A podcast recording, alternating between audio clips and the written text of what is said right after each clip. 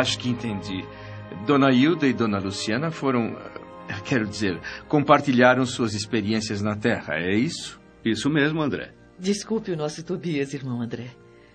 Ele está sempre disposto a falar do passado quando aparece alguma visita recém-chegada da Terra. E com toda razão.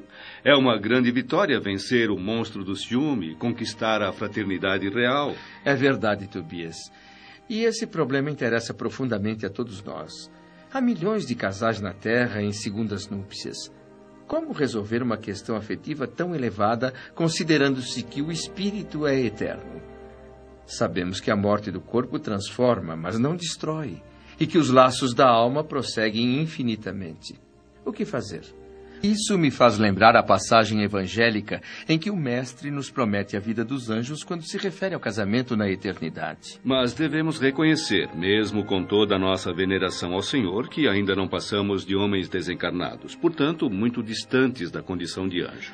E como se soluciona aqui uma situação dessas? De uma forma simples, meu amigo. Assim como do irracional ao homem, existe uma escala enorme de posições gradativas.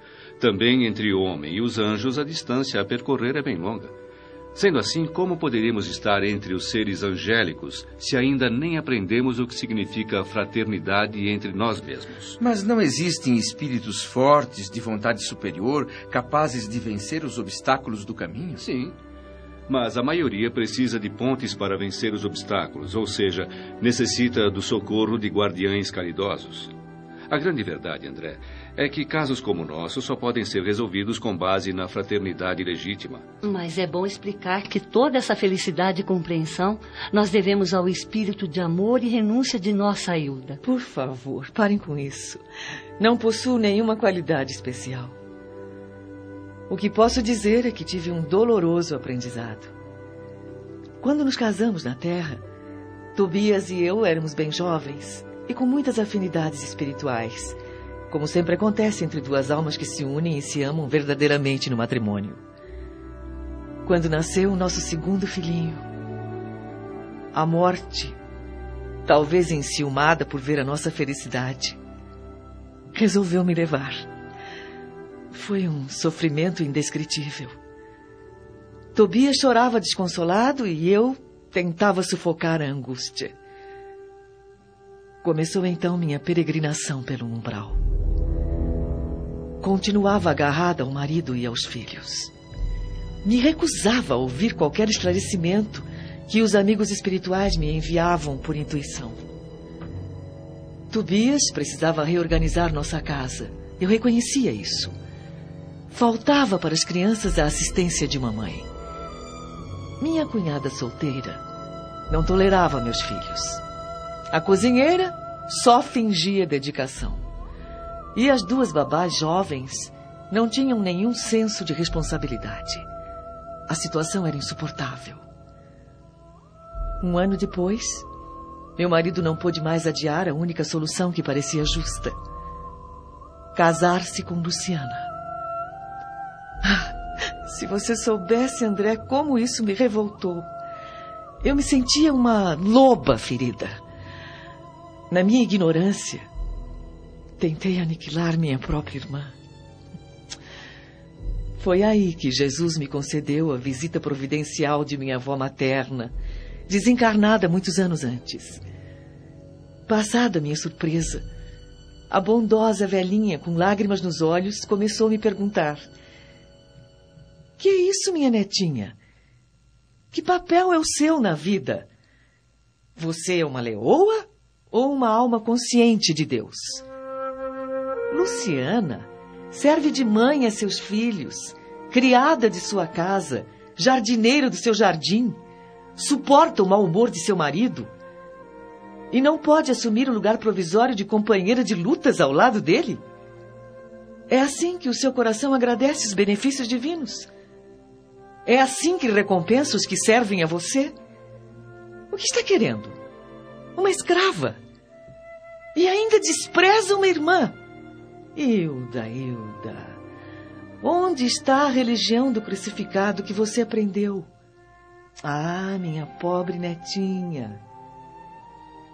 Chorando, abracei a velhinha santa e vim em companhia dela aqui para nosso lar, deixando em paz a antiga casa na terra. Dali por diante, passei a ver em Luciana mais uma filha.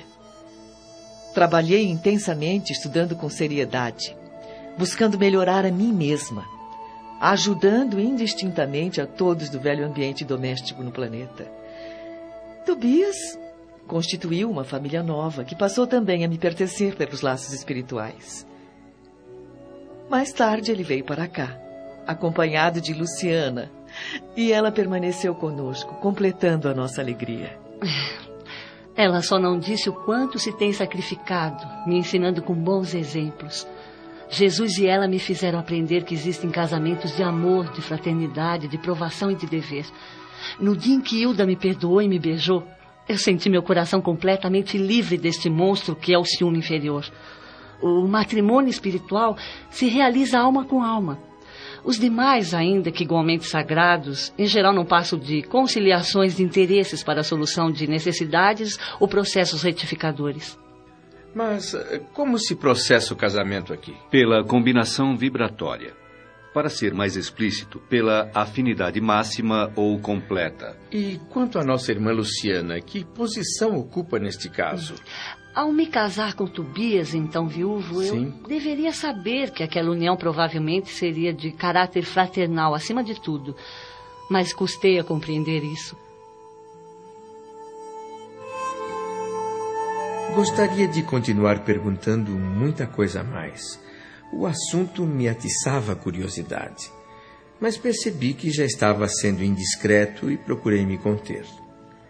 Dona Hilda pareceu captar meu pensamento e recomendou que eu ficasse tranquilo, porque Luciana, no momento, estava em pleno noivado espiritual. Um antigo e nobre companheiro dela, de muitas encarnações, havia regressado para nova experiência física na Terra e lá se encontrava encarnado à espera dela. No próximo ano, Luciana deverá também renascer no planeta, provavelmente na cidade de São Paulo, onde irão se reencontrar. Sorrimos todos pelo desfecho feliz da história e encerramos a conversa. Mas mesmo assim, o caso Tobias não me saía da cabeça e não sosseguei enquanto não procurei Dona Laura, a mãe de Lísias, na esperança de explicações mais detalhadas.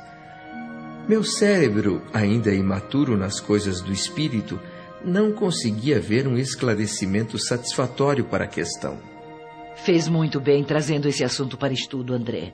Vamos trabalhar juntos na busca do entendimento. Estou muito impressionado com os princípios novos de união fraterna que vi na casa de Tobias, Dona Laura. Entender essa proposta é a minha obsessão no momento.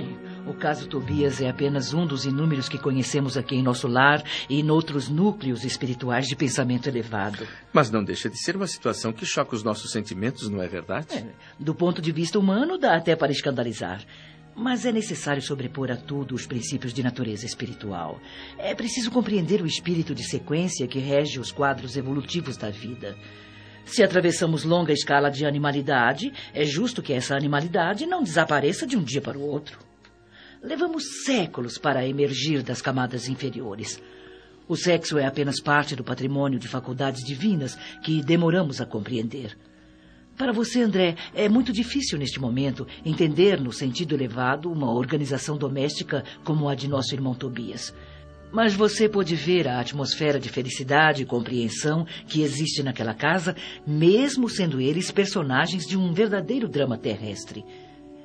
Eles conseguiram, André. Mas nem todos têm a força necessária para trocar cadeias de sombra por laços de luz em tão pouco tempo. Mas pode-se dizer que isso é uma regra geral? Todo homem e toda mulher que se tenham casado mais de uma vez reorganizam aqui ou em outra colônia espiritual o antigo lar terrestre, acompanhados de todos os companheiros ou companheiras que tiveram na Terra? não seja tão radical nem tão apressado, André. Muita gente pode ter afeição e não ter compreensão. Nossas construções vibratórias são muito mais importantes que as da Terra. O caso Tobias é um exemplo de vitória da fraternidade real. Aquelas três almas se interessaram pelo entendimento justo. Quem não se adapta à lei de fraternidade e compreensão não atravessa as fronteiras obscuras do umbral. Lá estão retidas legiões de entidades que falharam nas provas. São como agulhas magnéticas dominadas por influxos antagônicos. Não entendem a verdade, estão influenciadas pela mentira e, consequentemente, não têm acesso às zonas de atividade superior. Milhões de criaturas padecem por anos e anos sem qualquer alívio espiritual, simplesmente porque se esquivam, fogem da fraternidade legítima. E o que acontece então? Se essas pobres almas não são admitidas ao serviço superior, ficarão localizadas em que lugar? Depois de sofrimentos infernais causados pelas criações inferiores que elas idealizam para si mesmas, reencarnam na Terra para fazer lá o que não conseguiram enquanto desencarnadas. E nessa situação, a bondade divina concede a essas criaturas o completo esquecimento do passado. E recebem no seio da própria família, nascidos de seu próprio sangue, aqueles de quem se afastaram pelo veneno do ódio e da incompreensão. Por isso, André, cada vez mais devemos estar atentos à recomendação de Jesus quando nos aconselha imediata reconciliação com os adversários. E isso interessa a nós mesmos. É para o nosso proveito. Quem utiliza bem o tempo na condição de espírito livre, construindo a paz da sua consciência, mesmo que um dia precise reencarnar no planeta, levará para a vida física uma bagagem bem menor de preocupações. Muitos espíritos gastam séculos tentando desfazer antipatias na existência terrestre. E assim que desencarnam, voltam a cultivar as mesmas antipatias. É, o problema do perdão com Jesus, meu caro André, é muito sério. Não se resolve com conversa. Perdoar verbalmente é questão de palavras, mas aquele que perdoa realmente precisa remover pesados fardos de outras eras de dentro de si mesmo. No meu entender, a experiência do casamento é muito sagrada, dona Laura. Enfim, meu amigo, para os espíritos ainda em simples experiência animal, esta conversa não interessa. Mas nós, que compreendemos a necessidade da iluminação com o Cristo, devemos valorizar não só o casamento, mas também o sexo, por afetar profundamente a vida da alma. Toda experiência sexual da criatura que já recebeu alguma luz do espírito é acontecimento de enorme importância para si mesma. É por isso que, antes de qualquer trabalho salvacionista, deve estar o entendimento fraterno, André. Onde o esforço de consertar é tarefa de quase todos, deve haver lugar para muita compreensão e muito respeito à misericórdia divina que nos oferece tantos caminhos à retificação justa.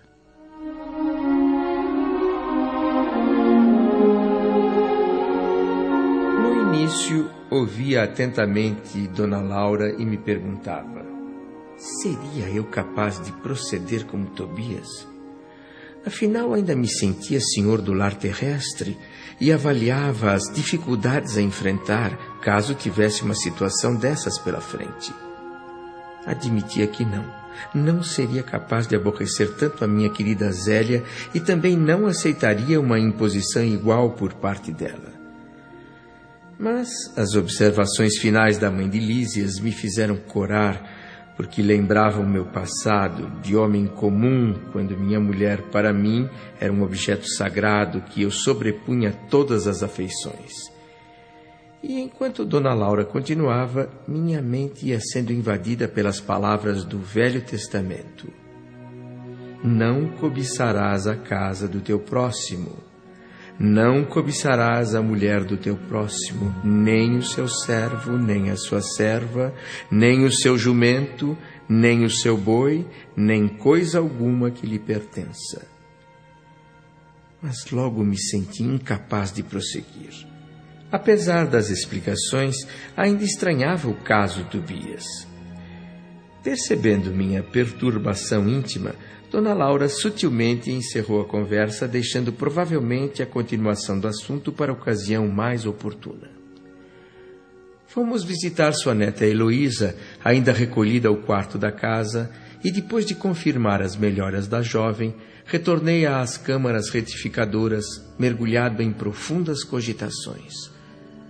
Já não me preocupavam somente a situação ou as atitudes de Tobias, Hilda e Luciana o que me impressionava mais era a imponente questão da fraternidade humana.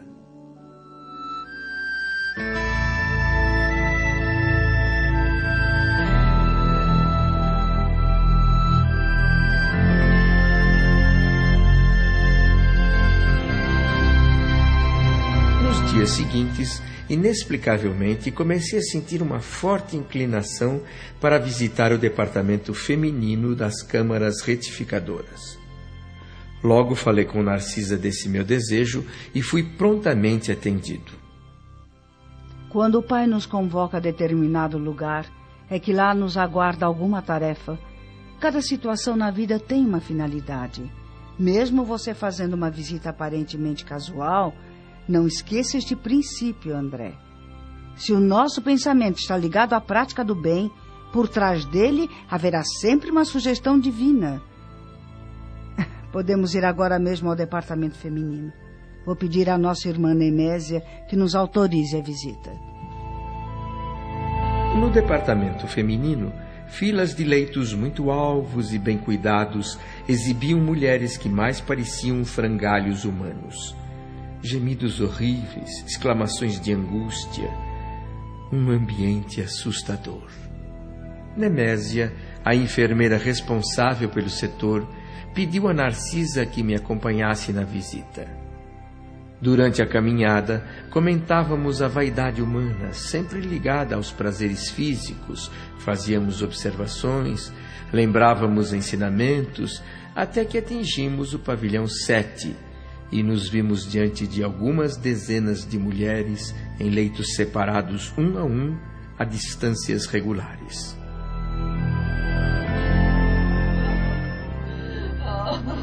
Bem, André, você já está familiarizado com este cenário.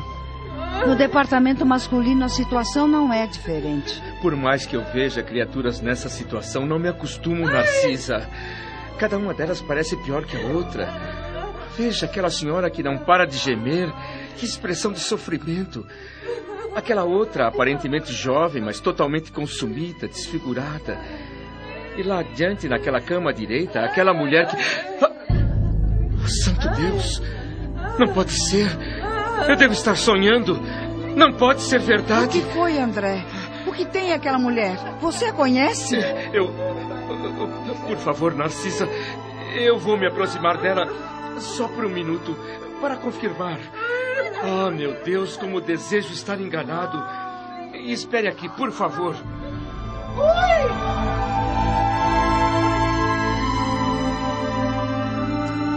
Entre as centenas de pacientes, ela de alguma forma se destacava. Eu precisava vê-la de perto, saber quem era aquela mulher amargurada, de aparência original, de semblante prematuramente envelhecido, de expressão irônica e ao mesmo tempo resignada. Os olhos profundamente tristes, opacos, cobertos por uma névoa, eram certamente defeituosos. Me aproximei do leito com o coração comprimido. Em poucos instantes, minha memória inquieta localizou no tempo e no espaço a mulher. Era Elisa. A mesma Elisa dos meus tempos de rapaz. Modificada pelo sofrimento, mas não deixando qualquer dúvida. Como num filme, as imagens do passado desfilaram pela minha mente. A jovenzinha humilde sendo admitida por minha mãe para os serviços domésticos da casa a princípio, o ritmo comum, nada de extraordinário. Depois, a intimidade total.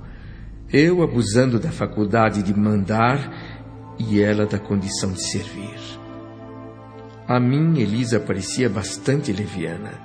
Quando estávamos a sós, comentava sem nenhum escrúpulo certas aventuras da sua mocidade, o que estimulava ainda mais a nossa falta de juízo. Minha mãe então descobriu o que se passava e tentou me convencer de que eu estava cometendo um erro. Ela achava certo oferecer à empregada generosidade afetiva, mas numa relação sadia, criteriosa. Só que eu, estouvado como era, continuava levando adiante a minha excessiva camaradagem com Elisa. Um dia, pressionada por fortíssima angústia moral, a moça abandonou a nossa casa. Foi embora em silêncio, sem coragem de me atirar no rosto nenhuma acusação. O tempo passou. O fato foi perdendo importância no meu pensamento até ficar reduzido a um simples episódio casual na minha vida. Mas o episódio, como parte da vida, estava também vivo. Ali estava Elisa diante de mim, vencida e humilhada. Onde teria vivido aquela mísera criatura esse tempo todo, jogada em tão doloroso sofrimento? De onde teria vindo? Que caminhos teria percorrido até chegar ali? Era, era diferente do meu recente encontro com o Silveira, porque naquele caso eu pude repartir o débito com o meu pai. Mas a dívida agora era inteiramente minha. Cheguei a tremer de tanta vergonha pela exumação daquelas lembranças. Como uma criança ansiosa pelo perdão para suas faltas, voltei para junto de Narcisa. Precisava desesperadamente de orientação. E me admirava da confiança que aquelas santas mulheres de nosso lar me inspiravam. Jamais teria coragem de pedir ao ministro Clarencio as explicações que pedi a Dona Laura. Se ali a meu lado estivesse agora o Tobias, por exemplo, eu não pediria sua ajuda. A mulher generosa e cristã é sempre mãe. Narcisa olhou fixamente para mim e compreendeu tudo imediatamente. Eu tentava falar e conter o pranto ao mesmo tempo. No trecho mais penoso da minha confissão de culpa, a velha enfermeira me interrompeu. Não precisa continuar, meu amigo. Já posso adivinhar o final da história. Tem experiência própria suficiente para dizer que conheço o seu sofrimento. Não se deixe levar por pensamentos destrutivos. Entenda só uma coisa. Se o senhor permitiu que você reencontrasse nossa irmã Elisa, é porque eu considero em condições de resgatar a dívida. Mas. Eu não sei o que dizer a Elisa. Não, não tenha medo. Chegue bem pertinho dela e diga palavras de conforto espiritual. Todos nós, meu querido amigo, encontramos no caminho os frutos do bem e do mal que semeamos. Isto não é apenas uma frase doutrinária, é realidade universal. Tenho colhido muito proveito de situações iguais a esta. Bem-aventurados os devedores em condições de pagar. Vá até lá, fale com ela, mas, mas não se identifique, por enquanto. Eu... Só se apresente depois que ela estiver fortalecida. Isso não será difícil, porque Elisa se encontra temporariamente cega e não pode reconhecê-lo. Ela necessita de auxílio, André. A vida fez dela uma mãe fracassada, uma mulher de ninguém. É um ajuste de contas, não fuja.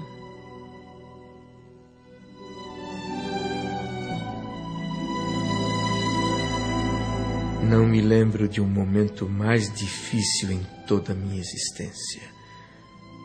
Depois de alguns instantes de preparação, voltei para junto de Elisa, acompanhado da velha Narcisa, que se mantinha silenciosa e atenta.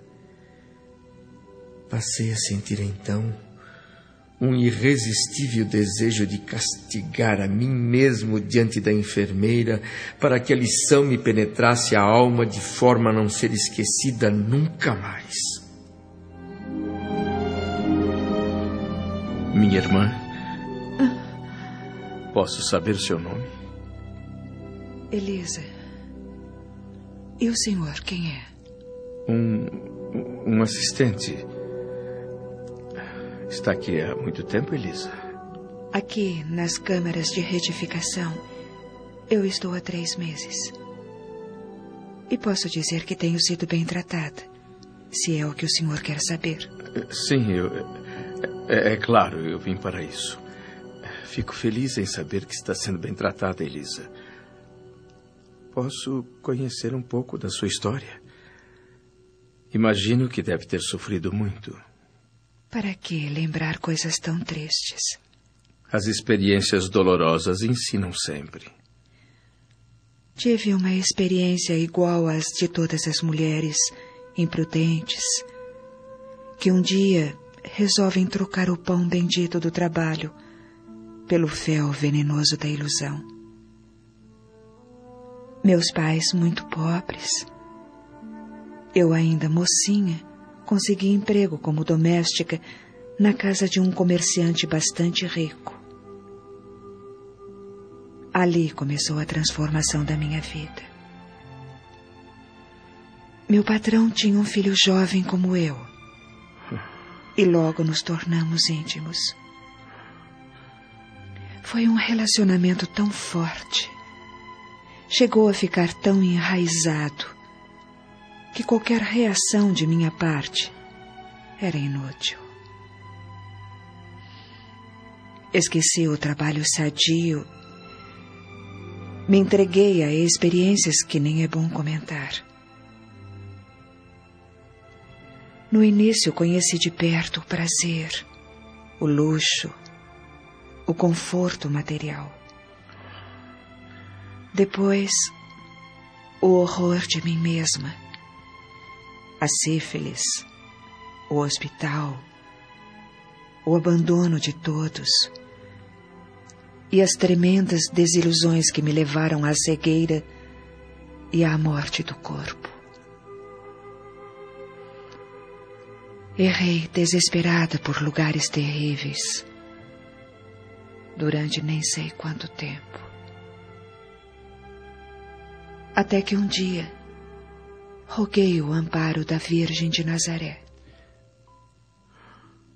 Então, mensageiros do bem me recolheram por amor ao seu nome e me trouxeram a esta casa abençoada de repouso e cura. E ele? Como se chamava o homem que causou tanta infelicidade a você, Elisa? André.